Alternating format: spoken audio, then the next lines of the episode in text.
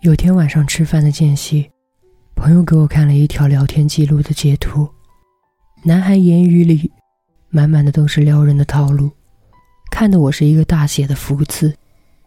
我感慨说：“这人撩人挺厉害呀。”朋友满脸不屑，说：“是挺厉害，但对我没用。”朋友后来还说：“你说现在的人怎么这么不真诚？”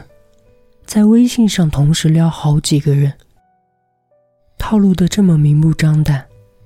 这期间有另外一位朋友插了一句话：“你不觉得很司空见惯吗？有的人谈恋爱是为了爱，而有的人口口声声说爱，只是为了谈恋爱而已。”说个故事吧。小雨在去年跨年的时候。收到一条在一大堆拜年信息中显得格格不入的消息，是前公司同事发来的。男孩问小雨过得好不好。事实上，那段时间小雨确实过得不怎么样。可即便如此，小雨依然选择无视这条消息。小雨这种决绝的态度，并不是一直都有的。相反，在之前一段时间，小雨还和这个同事有过一段暧昧期。小雨的第一份工作就是和男孩一个公司。小雨当时入职时还是一个一窍不通的小策划，而男孩是有些名气的摄影师。那段时间，小雨师傅常常带着小雨。去男孩组里拍摄学习，时间一久，小雨和男孩也熟悉了起来。两个人的聊天是那种无所不聊的状态，几乎很少有凌晨一点前结束的时候。有的时候，小雨会和朋友视频报告和他的发展进程。他给我买了早餐，他以晚安作为每天聊天的结尾语。他说：“我对文字极有天赋。”那段时间，小雨觉得空气都是粉红色，整个人都陷入了一种不可名状的幸福里。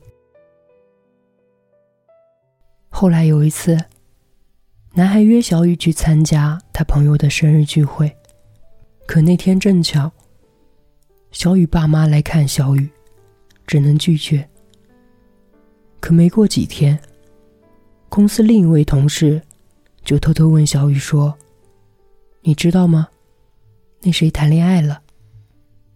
当时小雨一脸黑人问号，毕竟在前几天还约自己去参加生日聚会，这怎么立马就和别人谈起了恋爱？那段时间，小雨很无解，总觉得是自己哪里做错了，朋友被他这种问题。弄得很无奈，因为在旁观者的眼里，这就是一场暧昧游戏。小雨也不过是男孩的选择之一。小雨和好朋友在视频里义愤填膺的吐槽渣男，仿若那是别人的狗血故事，却在一个人的时候百思不得其解。可他明明夸过我可爱呀，对，可爱。在小雨听来，“可爱”一词，远胜美丽和温柔，是一个男生对女生的最高赞美，是喜欢的代替词。小雨当时对朋友说：“我有过可怕的想法，就想着被套路就套路吧，毕竟那么喜欢他，只要他把谎撒得圆一些，自己也能心安理得的。”自欺欺人，朋友听完就骂小雨傻，说：“这个世界上永远不缺套路的话，更不缺撩你的人。可一旦把这些套路和那些人都记得清清楚楚，放在心上，吃亏的只有你自己。”小雨一开始并不理解这句话，直到后来听男孩。又在追公司的另一个妹子的时候，才恍然大悟。小雨说：“其实，在这场关于暧昧的对弈里，我一开始就输了，因为我不是他的唯一，而是他的选择之一。他的套路情话，并非天衣无缝，只是我的天真，让他瞒天过海。更可怕的是，他这个精明的渔夫，撒开长长的网。我虽侥幸逃脱，却还是有人会自愿上钩。其实，在生活里，很容易遇到这样的人，一见面就撩，有对象吗？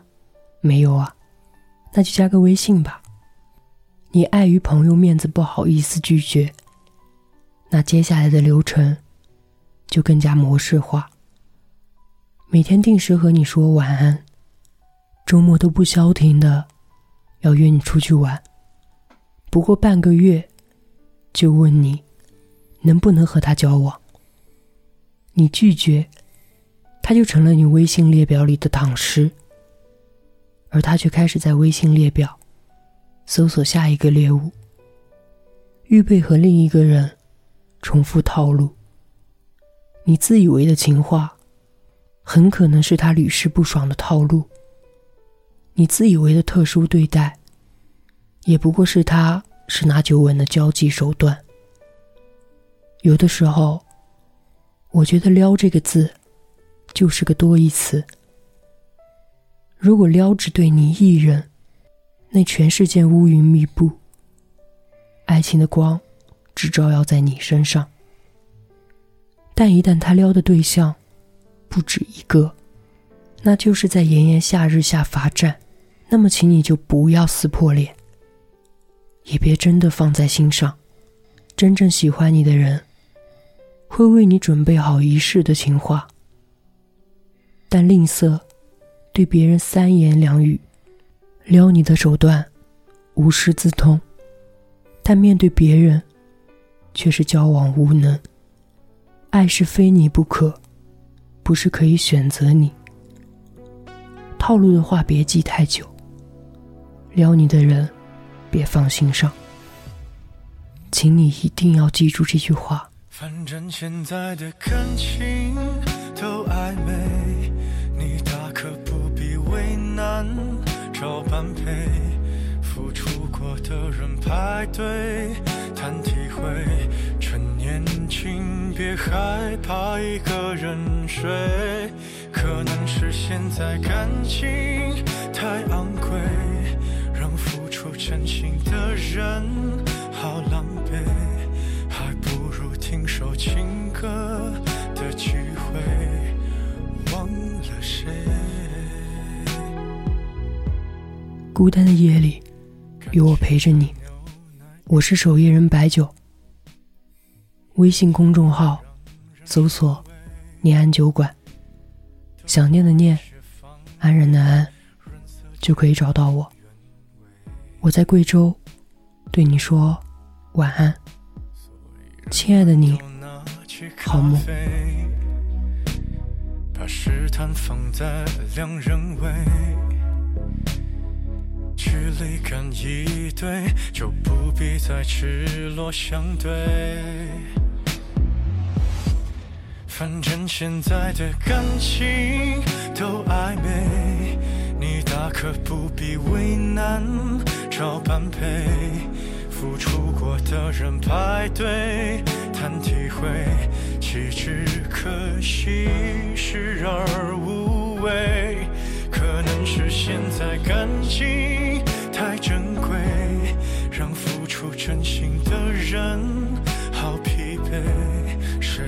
曾用过。